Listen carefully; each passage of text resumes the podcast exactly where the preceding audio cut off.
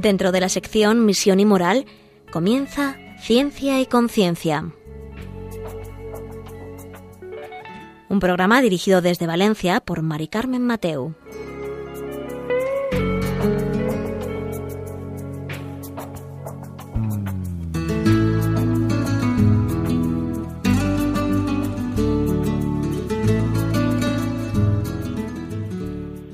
Buenas tardes, queridos oyentes. Aquí estamos un miércoles más en Ciencia y Conciencia, un programa que hacemos desde el Observatorio de Bioética de la Universidad Católica de Valencia.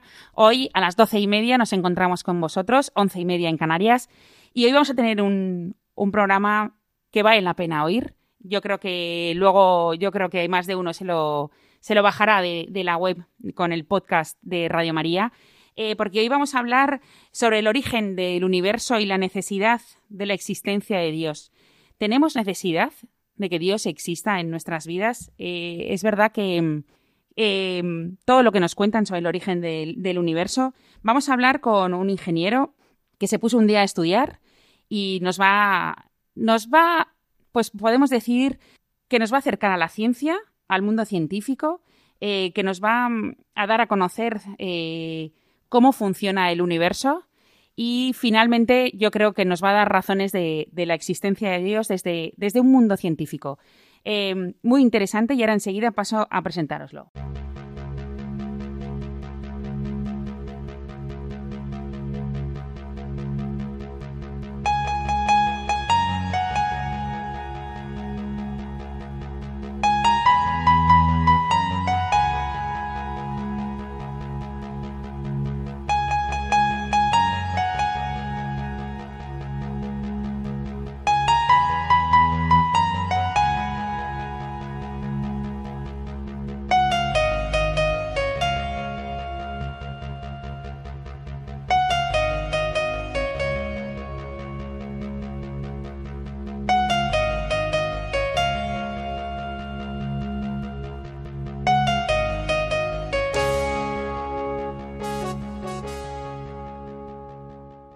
Pues como os decía, hoy tenemos un, programa muy interesante eh, sobre el, origen del universo y la necesidad de la existencia de Dios.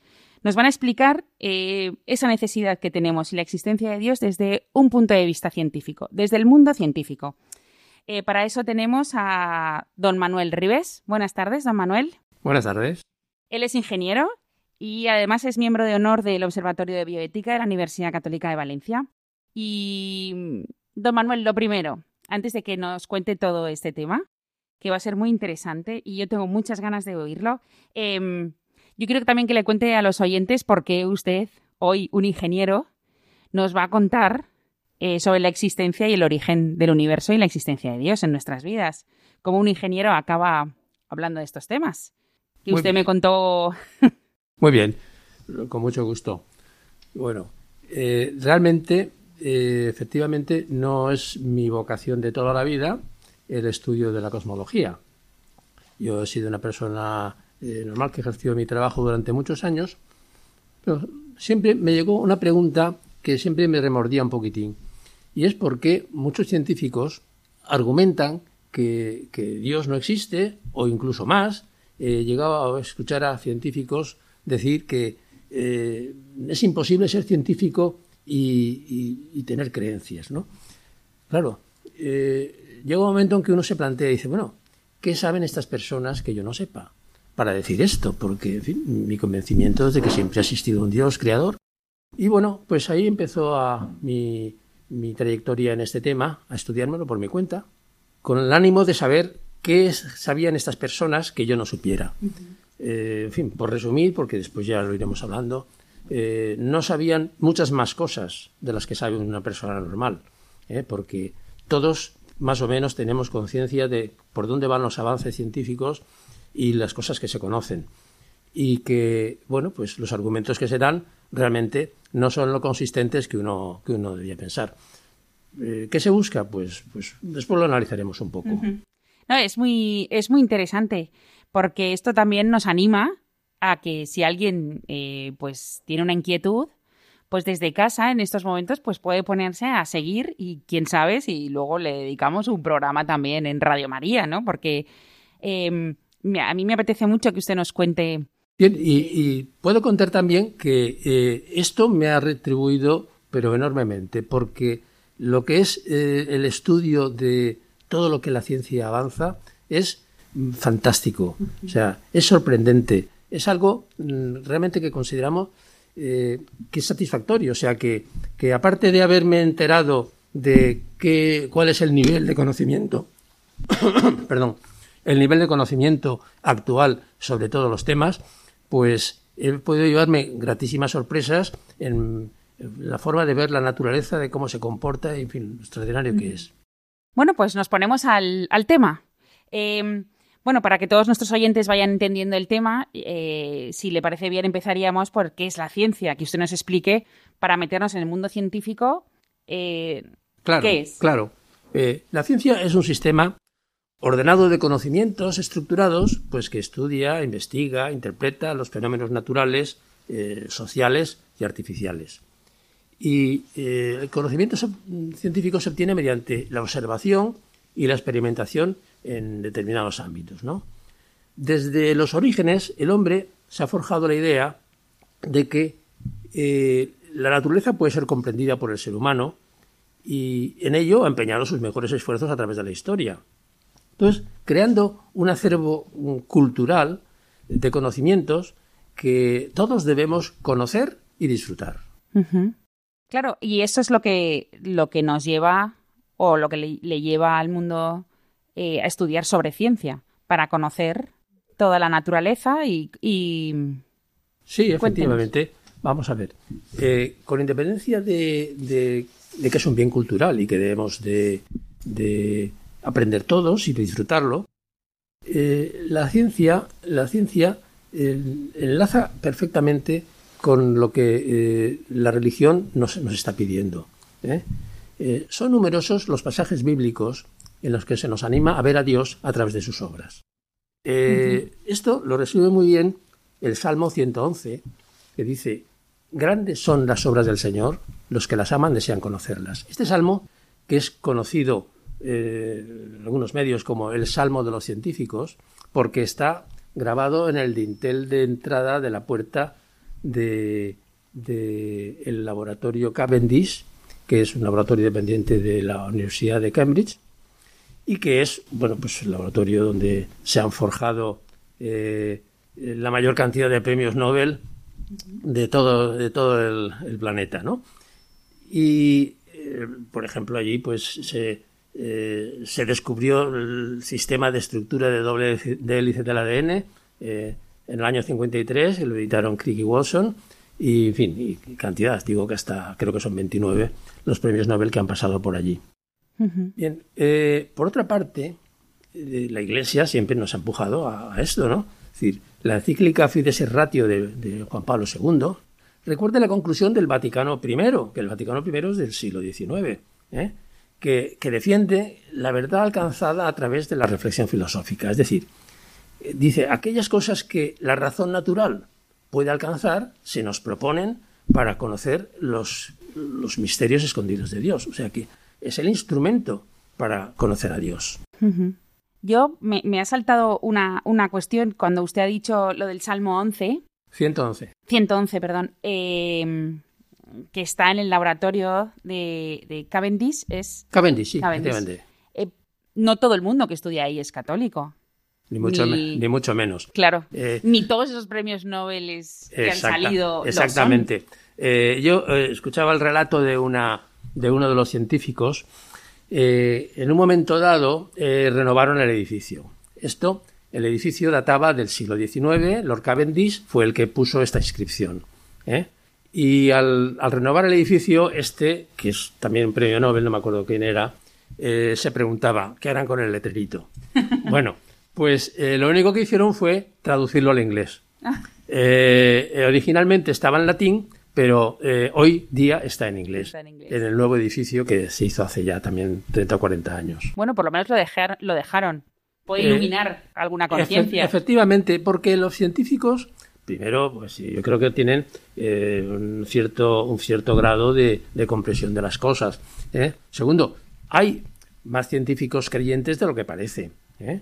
Y los que no lo son, pues mm, hay más dudas de las que nos parece, sinceramente, en el bando, en el bando de los, de los no creyentes. Sí, porque la, la, por así decir, la percepción que tenemos los corrientes que no sabemos de estas cosas es que en la sociedad y es que el mundo científico no está cercano a Dios y que existe más rechazo que unión. Bien, es posible que a través de los medios, esto es lo que nos llega y esto es lo que me llegó a mí, que he dicho al principio, que mm. es lo que me motivó a, informarme. Claro. Bien, eh, puede ser una realidad, no conozco una mm. estadística real, etcétera, pero conozco eh, opiniones de todos los tipos. ¿eh? O sea que eh, como veremos después. Eh, bueno, es una gran esperanza. Hay, unas pruebas determinantes que, pienso que a cualquier persona normal deben convencer. Y conforme íbamos hablando, em, entonces, conforme lo que usted nos ha contado, para conocer a Dios, y, y, también por este Salmo 111, para conocer a Dios, deberíamos también conocer la naturaleza. Claro. Vamos a ver. San Agustín San Agustín eh, ya pedía que hubiera católicos creíbles. ¿Qué mm. quería decir eso? Eh, en, su, en su obra El significado literal del Génesis decía que las personas normales deben conocer cosas sobre la tierra, sobre los cielos, sobre otros elementos, deben conocer el mundo en el que, en el que vivimos, ¿no? Y esto es una evidencia que, todos sabemos, aunque no la, practiquemos. La evidencia de, contemporánea de que seamos académicamente creíbles para apoyar la fe cristiana. Todo el mundo debe, estar formado para ello, ¿no? Eh, en, Estados Unidos, a mí eso me da cierta, cierta envidia, el debate de religión y ciencia está mucho más cerca del ciudadano que, en España, que lo que yo veo. ¿eh? Y, allí, pues, yo he observado un par de cosas que voy a, voy a, comentar, porque, cosas que me han sorprendido. Esto, muy recientemente, muy recientemente eh, vi un, artículo publicado en el, Physical Review Letters que, mm, exponía el trabajo de investigación conjunta de tres universidades, eh, dos norteamericanas y una europea, en fin, como es normal en muchos experimentos y muchos trabajos, son conjuntos, y en él se trataba de indagar y sacar a la luz aspectos de lo que ocurrió en las primeras trillonésimas de segundo de existencia de nuestro universo. Trillonésimas. Trillonésimas, sí, sí, bueno, es que, eh, eh, en fin, en el, en el, mundo, digamos, de conocimiento científico, en algunos temas estamos hablando siempre de cifras escalofriantes, de no sé cuántos ceros para arriba y no sé cuántos ceros para abajo. Eh, es difícil de comprender eso y de asimilar, sobre mm. todo de que nuestra cabeza la, lo, pueda asimilar. ¿eh? Bien, el caso es que en este trabajo estaba leyéndolo y observé eh, los, los, científicos que habían participado, eran cinco, y lo que me, me, sorprendió es que la autora principal del trabajo era una persona muy joven. Rachel Nguyen era una chica muy joven, yo no conocía nada de ella, y bueno, esto, eh, ¿cómo ha puesto una chica tan joven al frente del trabajo de unos investigadores eh, con experiencia de años y tal, y una cosa a nivel internacional. Bueno, total, que me fui a indagar a ver qué, recorrido tenía esta chica. Y llegué hasta incluso el colegio donde había estudiado, porque decía, había estudiado hace poco, y pude sacar alguna información. Una cosa que me sorprendió del colegio es que en este colegio, que además un colegio de educación diferenciada, de solo para chicas, eh, se, daban, se, impartían seminarios de formación en cosmología. Claro, yo no conozco ningún colegio en España que mm, regularmente pues tenga establecidos eh, determinados eh, conocimientos, ¿no? Bueno, pues esa es la diferencia.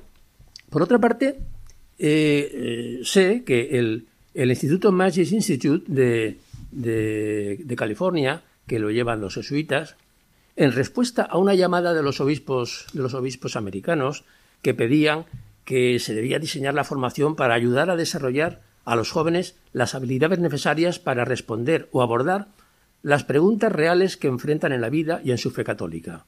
Bueno, pues en respuesta a esto, el Instituto pues ha redactado una guía para profesores. Es una guía que tiene eh, más de 100 páginas, que va acompañada de, de, de vídeos, etcétera. En fin, muy documentado. Yo lo he leído y el nivel, el nivel de, de digamos, de conocimiento que se expone para, para que se explique a los jóvenes, pues es, no tiene nada que ver con el nivel que pueda tener un ciudadano medio en España, por supuesto. Bien, pues esto es lo que, lo que eh, deberíamos todos tomar nota, en, en, particular los formadores, los que están en, en, escuelas, en universidades, en colegios, pues para atender esta, esta, esta llamada de los obispos americanos, que supongo que será una llamada general, para conocer bien eh, todos los, los la ciencia, digamos, a su nivel más, más eh, eh, moderno, por así decirlo. Sí, la verdad es que es maravilloso que simplemente por en un colegio, ¿no? Que, que, vayas haciendo seminarios en cosmología y al final tengas a, a una alumna tuya que haya liderado un proyecto así internacional. O sea, dices, ¿con qué poco conseguimos cosas tan grandes? Esto va para los maestros, ¿no? O sea, con directores de cole y todo. O sea, ¿con qué poco podemos conseguir en años? Esta chica, evidentemente, tendría otras cualidades, como es lógico. No me sorprendió ver que era una de las buenas alumnas. Pero era una de las buenas alumnas. No, eh, digamos que vi, eh, había sacado el número uno en todo. No había sacado el número uno en todo. Era una buena alumna. Bien, pues. Pero se le despertó esa pasión. Sí, sí, sí, sí, claro, evidentemente. salió directamente del colegio a, la investigación. Salió directamente del colegio. Esto nos anima a todos, ¿eh? Sí, sí, nos anima a todos a. Se puede hacer, claro, es evidente. Así se puede. bueno, como estáis viendo, es muy interesante, aprendemos muchas cosas. Enseguida estamos con vosotros y vamos a escuchar un poco de música.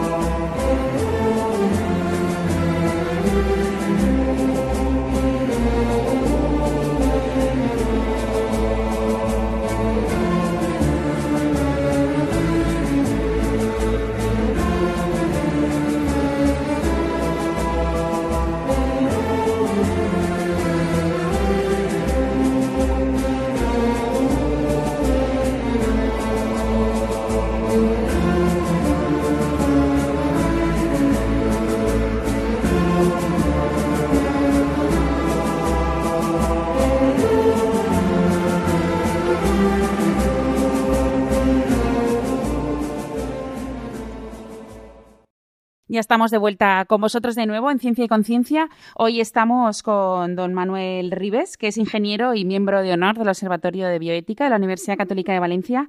Y hoy estamos hablando sobre el origen del universo y la necesidad de la existencia de Dios.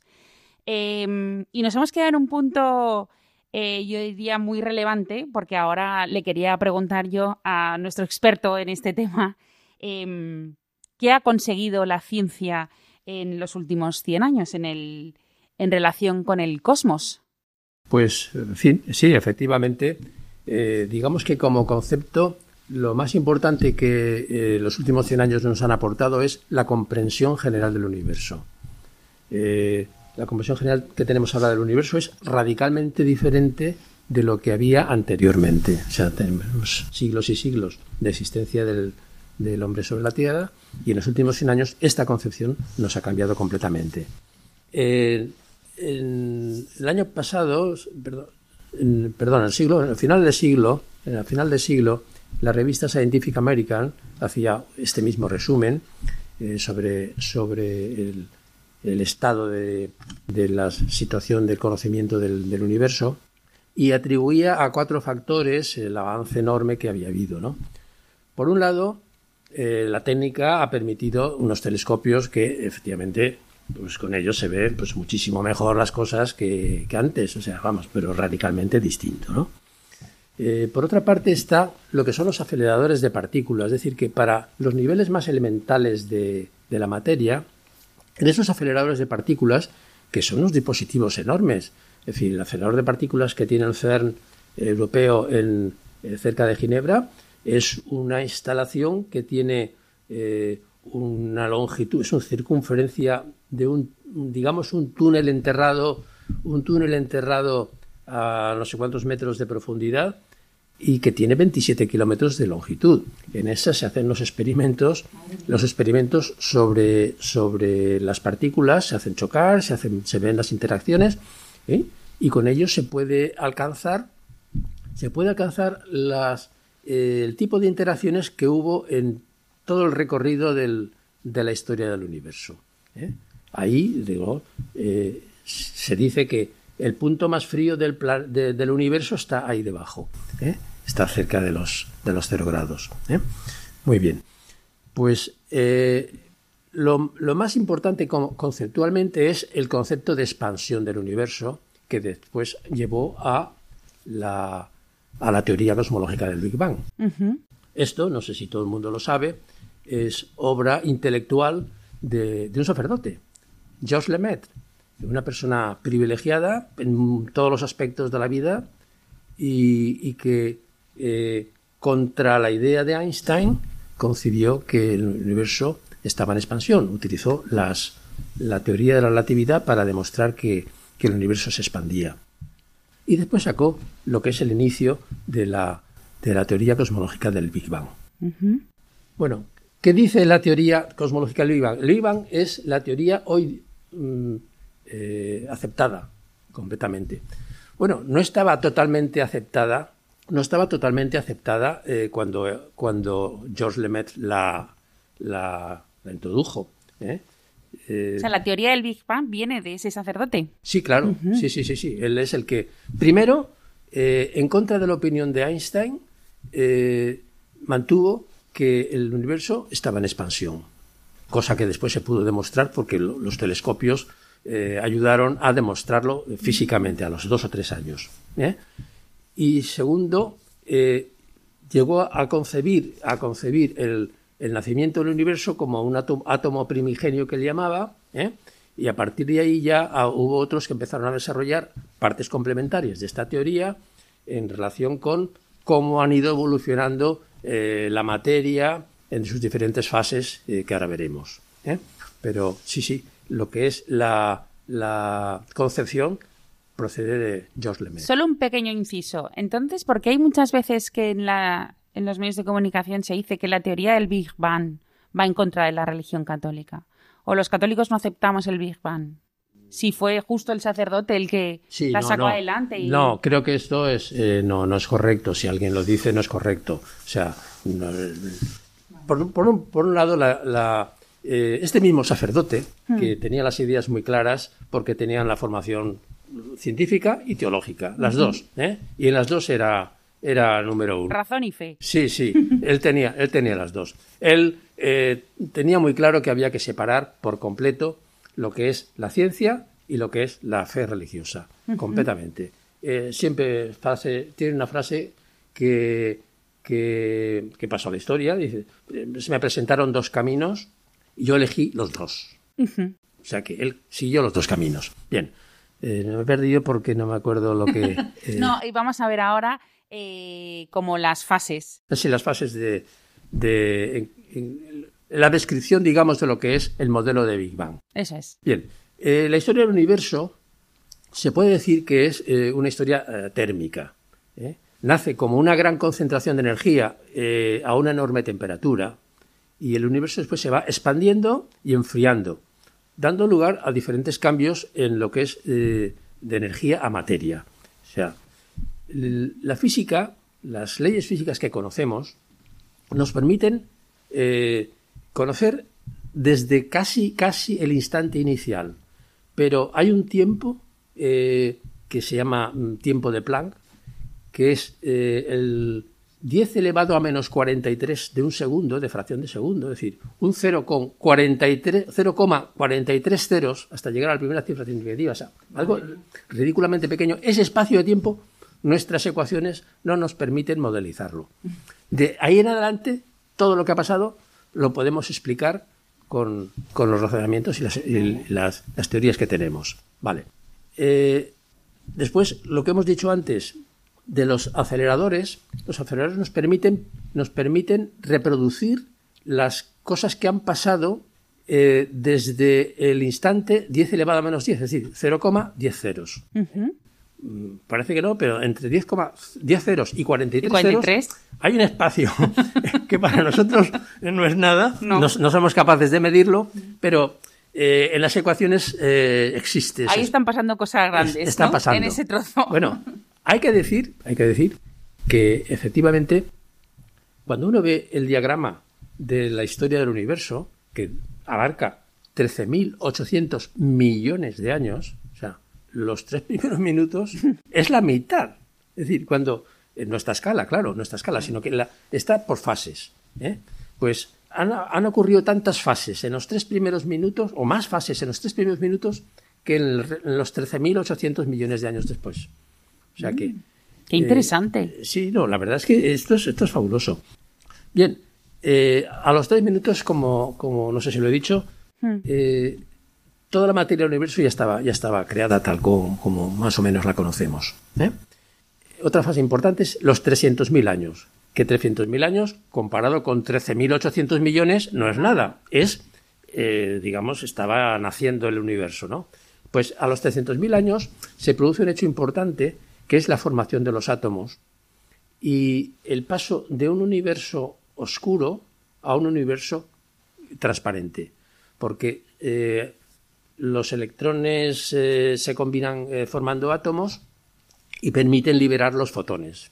Bueno, los fotones, eh, que es que la luz, los fotones son la luz, empiezan a, moverse libremente por el universo y entonces el universo se hace visible. Entonces, George Gamow, que es la persona que digamos, estudió, el jefe, digamos, de, los equipos que estudiaron estos primeros momentos, instantes de los tres primeros minutos de, de universo, él predijo que estos fotones eh, se podrían ver desde, desde la Tierra eh, y tener una comprobación de que efectivamente eh, esas teorías eran así. Y efectivamente, el año 64, fortuitamente, dos ingenieros americanos detectaron, detectaron ese, esas, esas, radiaciones sin saber lo que eran, en fin, les mareó mucho.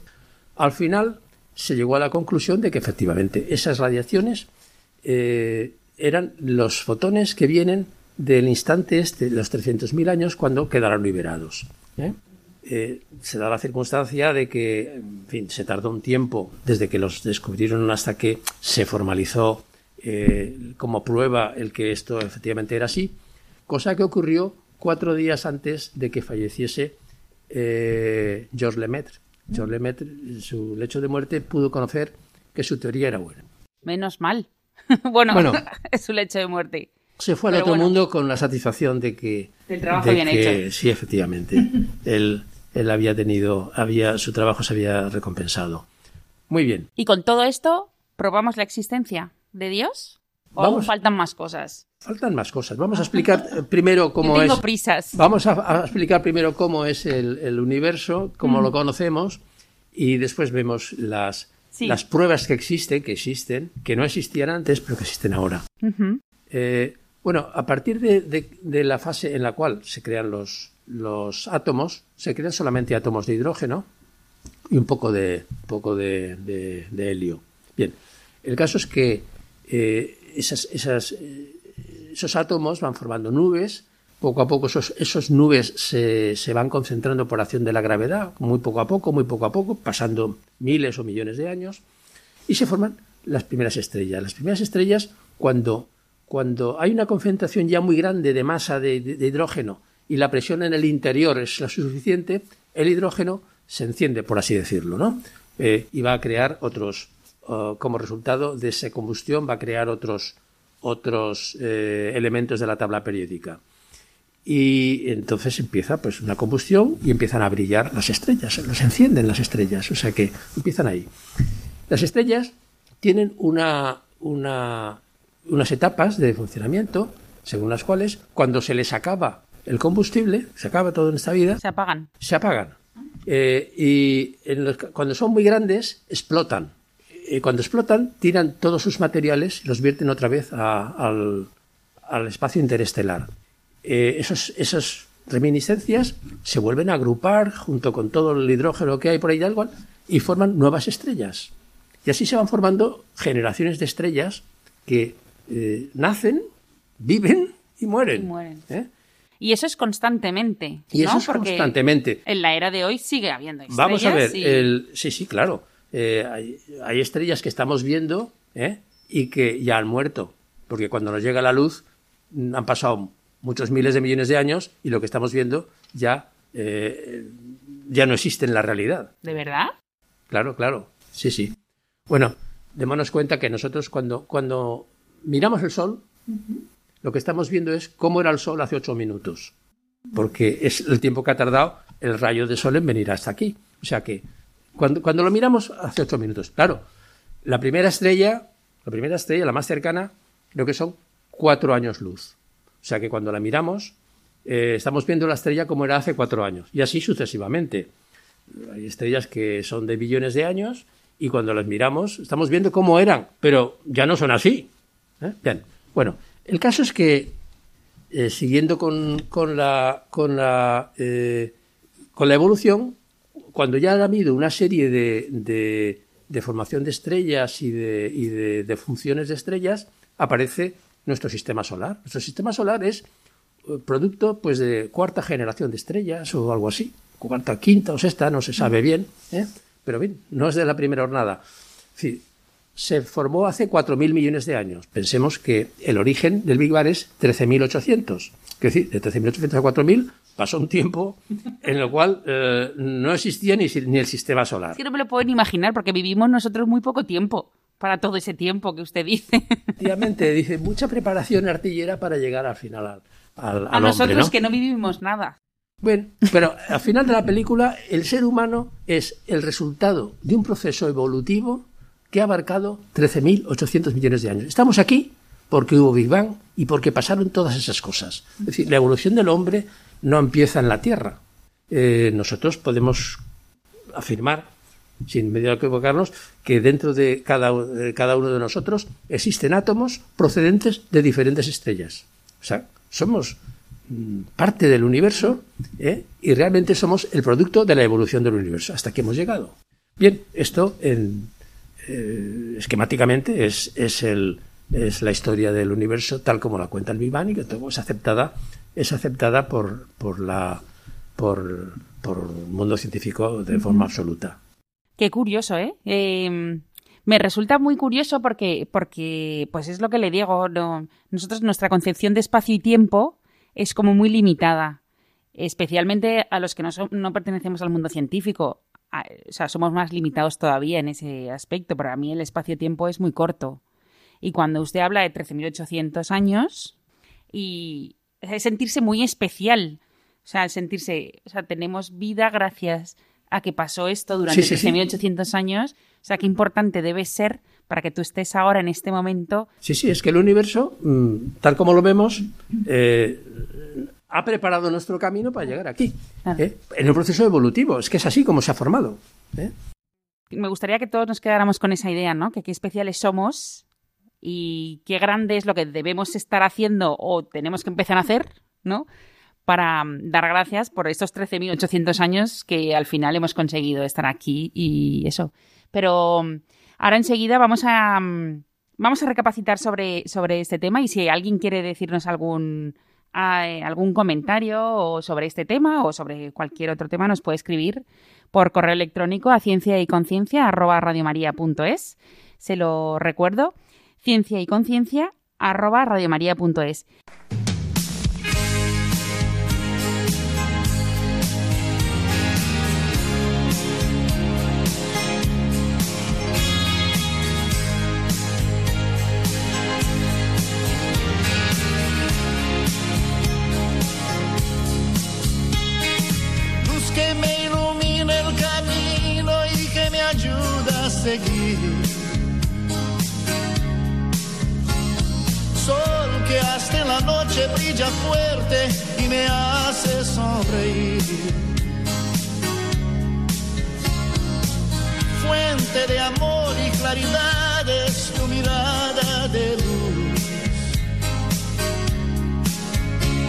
Luz solo puede ser Jesús esa luz. Rayo duradero que orienta el navegante perdido. Fuerza de los pobres y afligidos, paz de los arrepentidos. Brillo en las estrellas y universo de bondad y de luz y esa luz es claro que es Jesús. Ya estamos de vuelta con todos vosotros en Ciencia y Conciencia. Hoy estamos con Manuel Ribes, que él es ingeniero y además miembro de honor del Observatorio de Bioética de la Universidad Católica de Valencia. Y hoy estamos hablando sobre el origen del universo y la necesidad de la existencia de Dios. Y nos ha dejado antes, en la otra parte del, antes justo de esta pausa a mí me ha dejado muy sorprendida. Y aclarar que cuando yo todo el rato estoy diciendo 13.800 años y me sorprendo, son 13.800 millones de años, para sorprenderse mucho más todavía. Pero bueno, seguimos adelante. Em, a mí me gustaría seguir el programa una hora más, porque, claro, 13.800 millones de años dan para varios programas. Pero bueno, nos vamos a quedar en esto y la pregunta que ahora nos viene, y yo creo que nos viene a más de uno, es, muy bien, con todo esto que usted nos está explicando y todo, ¿se puede aprobar la existencia de Dios? Bueno, vamos a ver. Eh, desde hace muchos años, los filósofos aportaban razonamientos que demostraban la existencia de Dios a partir del hecho de que el universo había tenido un comienzo. Bien. Eh, lo que pasa es que en el pasado los científicos, muchos científicos decían, no, si, si no ha habido comienzo. Claro, eso se ha destruido. ¿eh? Claro, ahora ya se sabe que sí que hubo comienzo. claro. es decir, eh, los argumentos de, Santo Tomás, de, de Il Al-Kalam, que es un, un, teólogo, un teólogo musulmán, también tiene argumentos mm, y es anterior a, Santo Tomás, y se están, se están revitalizando ahora porque ahora como sí que sabemos que hay un comienzo, pues, pues sobre todo la, los, científicos evangelistas están, están eh, sacando este, este argumento cosmológico, ¿no? Bien, el caso es que eh, sí que sí existen evidencias modernas, modernas que no existían antes de la existencia de un Dios creador. ¿eh? Vamos a poner tres, tres, tres capítulos, tres cosas que son completamente diferentes y que las tres confluyen en lo mismo. Primero, la evidencia científica de un creador basada en la evidencia de la expansión del universo. El universo ya hemos visto que es, eh, está aceptado que el universo eh, tiene, tiene un origen y además, muy recientemente, y ha sido en este siglo, eh, se, ha, se, ha, se ha descubierto el teorema, el teorema de Bordeville-Kingwood, que son tres científicos que se han unido para hacer este trabajo y que han, sacado el teorema, que es una demostración, demostrado, que cualquier universo con una tasa de expansión mayor que cero, es decir, se expande, positivo o negativamente, pero igual, debe tener un principio, lo que significa que no podría haber existido eternamente en el pasado. Este, mm, se están creando modelos distintos de multiverso, de muchos universos, o de universo cíclico, etcétera, que mm, se están desarrollando. Bueno, cualquiera de este tipo de universos caería dentro de este teorema. Es decir, que mm, lo miremos como lo miremos, tiene un principio.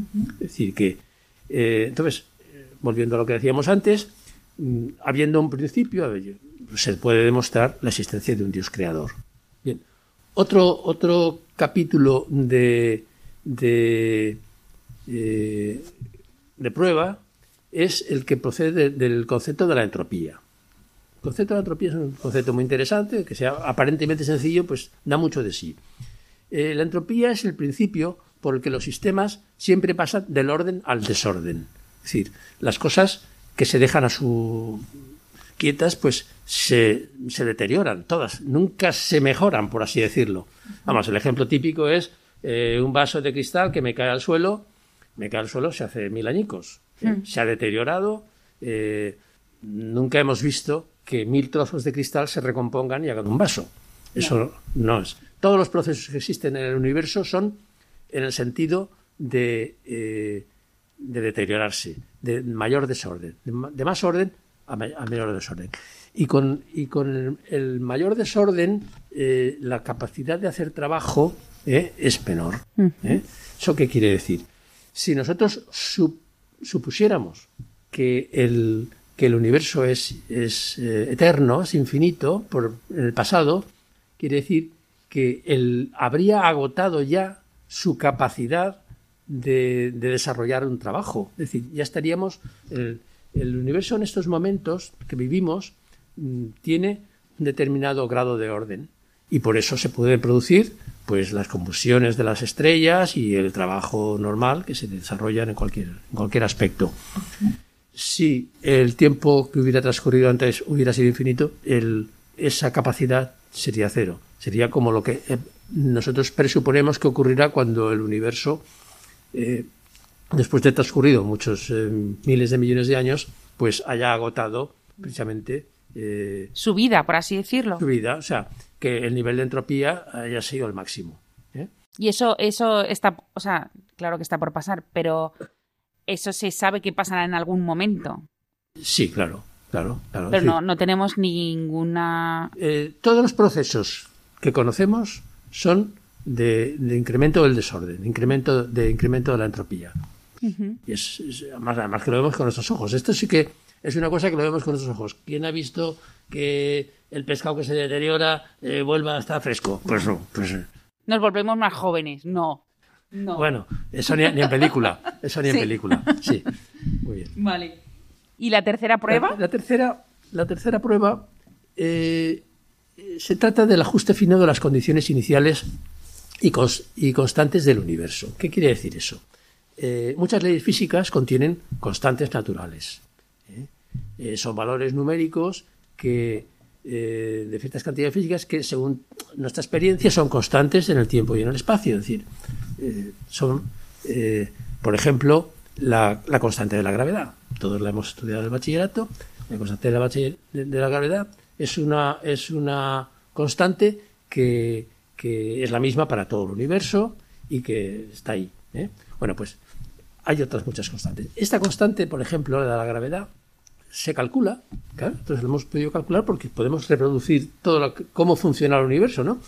Antes veíamos que el trabajo que ha hecho esta chica que, yo comentaba eh, estaba tratando simplemente de reproducir lo que en una trillonésima de, segundo del universo producía. O sea, que estamos aquí, aquilatando ¿eh? y sacando conclusiones. Bueno, pues eh, sabemos, sabemos que efectivamente el, perdón, las, las constantes, las constantes son, son efectivamente eh, constantes, ¿no? Bien, entonces, si la constante gravitacional fuera ligeramente, la, fuera ligeramente inferior o muy ligeramente superior, y cuando digo ligeramente es, eh, otra vez vuelvo a los ceros, 0,50 ceros, que eso no es nada.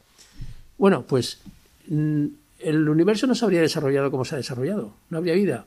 Es decir, en los primeros instantes del, Big Bang, eh, toda la materia se hubiera expandido, se hubiera alejado una de otra y no se hubieran formado ni estrellas y por supuesto no planetas, ni, ni claro, ni nada. Si al contrario hubiera sido ese ligeramente eh, eh, superior, se hubieran concentrado y hubieran formado pues un agujero negro enorme, pero vamos, un agujero enorme es un punto al final. Y tampoco hubiera habido vida. Es decir, que por ese mismo sistema eh, vemos que las, las, eh, todas las constantes, o si, o si no todas, muchas de las constantes, las que consideramos fundamentales, están ajustadas a un nivel que, que mm, da que pensar que alguien, alguien, o sea, un ser eh, superinteligente, eh, están diseñadas para que el universo sea como es, si no, no lo sería. Por ejemplo, la fuerza nuclear fuerte es la fuerza que une dentro de un átomo a los protones, son las partículas que existen dentro. Bien, si esta fuerza fuera un 2% más fuerte, simplemente no habría hidrógeno. No se habría creado el hidrógeno. El hidrógeno ya hemos dicho que es el combustible inicial de, los, de las estrellas. No, no podría haber evolucionado el universo como ha evolucionado y no habría vida. Por el contrario, si fuera un 2% más pequeño, pues todo el universo sería hidrógeno. Todo se habría formado de hidrógeno y bueno, pues sería una atmósfera de hidrógeno exclusivamente en la cual pues tampoco puede haber eh, ningún tipo de vida. O sea que vemos, y así vemos otras constantes. Voy a contar una anécdota de, de un personaje importante, de Sir Fred Hoyle. Este es un, un astrónomo y científico inglés, seguramente pues el más relevante que han tenido en todo el siglo, en todo el siglo XX. ¿eh? Este señor era hijo de militantes comunistas en Inglaterra y ateos. ¿eh? Su formación era totalmente atea. ¿eh? Este señor, bueno, con una capacidad intelectual grande, digo, es quizá el, el, científico, por lo menos astrónomo más importante que ha tenido Reino Unido en todo el siglo, pues en un momento dado se, se preguntó cómo se había generado el carbono en el, en el universo. El carbono sabemos que es la base de, la vida. ¿eh?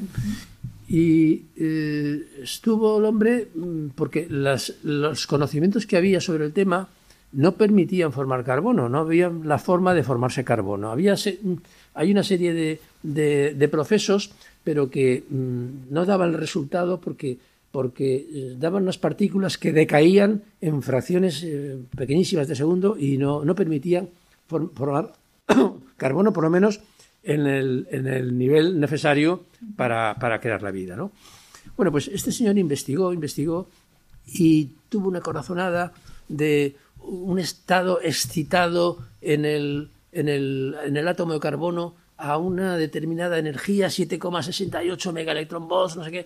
Bueno, una cosa infinitésima, ¿no? Y bueno, al final se, probó que por esta causa existe el carbono en el universo. Este hombre, eh, claro, le costó mucho sacar esto, eh, tuvo que irse a Estados Unidos a que hicieran las pruebas, no sé qué, y no le querían hacer caso. Gracias a su autoridad se hicieron las pruebas porque era una, una persona de reconocido prestigio en aquel momento. Y, y al final, pues, pues sí, se demostró que gracias a una cosa nimia existe el carbono. Es decir, que era una cosa súper ajustada. Eh, este hombre, pues, eh, dijo eh, esta frase, nada ha sacudido tanto mi ateísmo como este descubrimiento. Vaya. a partir de ahí dejó de ser ateo. Y, en fin, él vino a decir que una interpretación de sentido común de los hechos sugiere que un superintelecto ha jugado con la física, así como con la química y la biología, y que no hay fuerzas ciegas de las que valga la pena hablar en la naturaleza. Este, es evidente que cuando hablamos de científicos, pues bueno, lo que a unos les toca, a otros no les toca. Este señor mm, reaccionó, reflexionó y dijo, esto no puede ser, aquí, aquí hay mano de santo. Eh, bueno, pues hay otros que no. ¿eh? Pues, claro. También... Sí, porque es célebre también es aquella frase de no hay no hay sitio para Dios en el universo. También ese era de un científico. Claro, claro, claro. Es una frase muy repetida. Sí, esa es la frase más repetida, más que la que usted ha dicho. Sí, bueno, pues eh, bien, pues podemos ver, podemos ver eh, estas, estas, eh, estas frases a qué son debidas. Claro. todo el mundo tiene su, su, su, forma de pensar y sus razonamientos, ¿no? Mm. como, como antes comentaba, como antes comentaba, mi, los inicios de, de, esta afición por la, por, por, la ciencia y la cosmología eh, partían de la base de una necesidad de información personal sobre, eh, sobre esta misma frase. ¿Por qué esta gente dice estas cosas? Claro. ¿Qué saben que yo no sepa? Bueno, pues respondiendo a eso, creo que hay respuesta, sinceramente. Entonces, bueno, pues mm, vamos a, a, ver mm, diferentes posturas que yo me he planteado que existen en el mundo, en el mundo científico por parte de, las, de los científicos. Claro, claro, porque aún así hay personas que no lo creen, claro. Claro, claro, claro. Pues pero esto tiene que ser ya también breve porque nos queda muy poco tiempo. Bueno, venga, pues yo me he puesto en la camisa, en la camisa de, algunos de ellos. Vale. Por ejemplo, eh, Laplace, eh, por decir algo. Eh, Napoleón Bonaparte, buen día, pues eh, le preguntó a Laplace, me han dicho que, que has escrito una, una, bueno, lo trataba usted, usted ha escrito una, una cosmología sin citar a Dios. Y él contestó, eh, no he necesitado esa hipótesis. Efectivamente, él estaba moviéndose en un mundo en el cual solamente se conocía el sistema solar, con las leyes de Newton y tal y cual, era suficiente para calcular las, las órbitas y si no había, mm, si, si, consideraba que eran eternos y que eso estaba siempre así, pues efectivamente las, con sus ecuaciones resolvía el problema. No necesitaba esa hipótesis. No quiero entrar en más ya que tenemos prisa, pero bueno, mm, damos por hecho que hoy eh, no podría pensar así, puesto que sabemos que el mundo no es estático. ¿eh? Vale. Eh, ese mismo argumento, ese mismo argumento, no el mismo, pero la misma idea de que no necesitamos esa hipótesis, pues se repite en el mundo actual, como hemos comentado. Hmm. Y efectivamente, Hawking, que es, bueno, pues, ha sido una persona muy conocida desde la perspectiva atea, Hawking escribió con Lodinov un libro, El Grand Design, en el cual decían que el universo no necesitaba a Dios porque se había creado mm, de la nada, de una fluctuación del vacío, decían. Bueno, una fluctuación del vacío. Si es, verdad, el vacío fluctúa. Pero esto lleva, eh, tiene su trampa, tiene su trampa. Y ellos lo conocen, porque saben que el vacío, el vacío científico, no es el vacío filosófico que todos nos imaginamos mm. que no hay nada. No, no, el vacío científico, pues eh, tiene eh, fluctuaciones de todo tipo.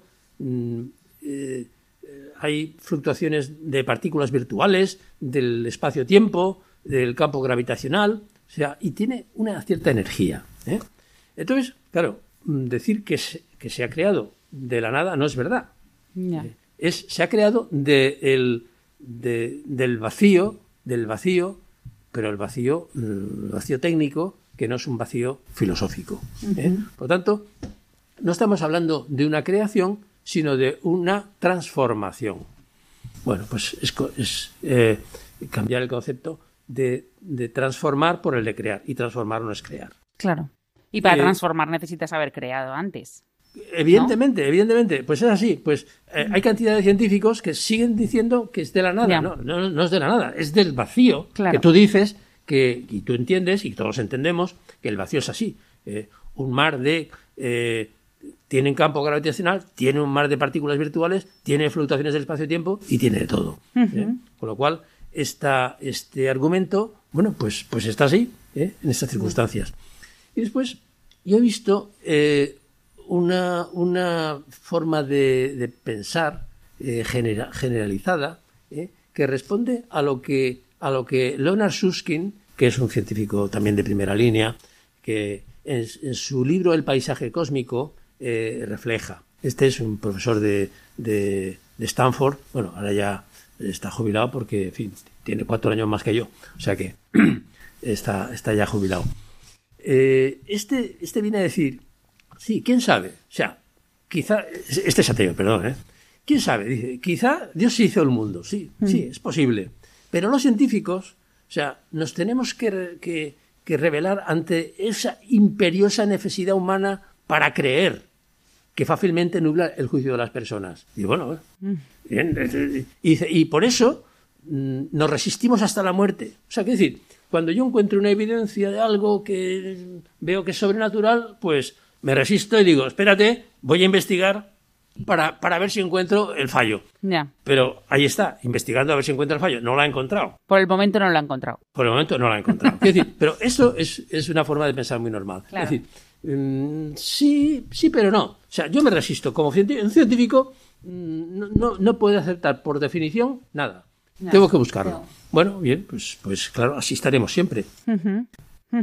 Pues muchísimas gracias, Manuel. Sé que se te han quedado un montón de cosas por, contarnos.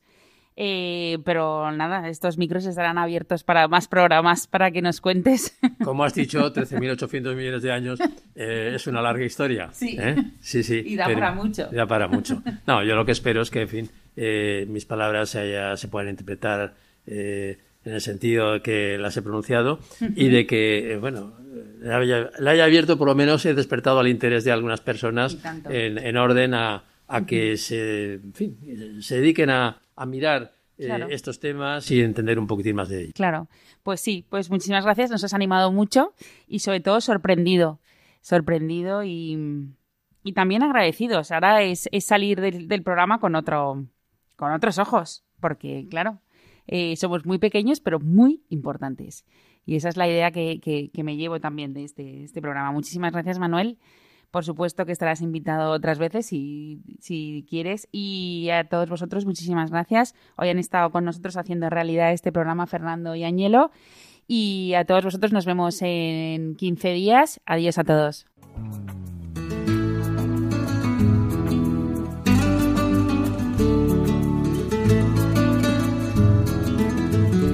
Finaliza así en Radio María Ciencia y Conciencia, un programa dirigido desde Valencia por Mari Carmen Mateu.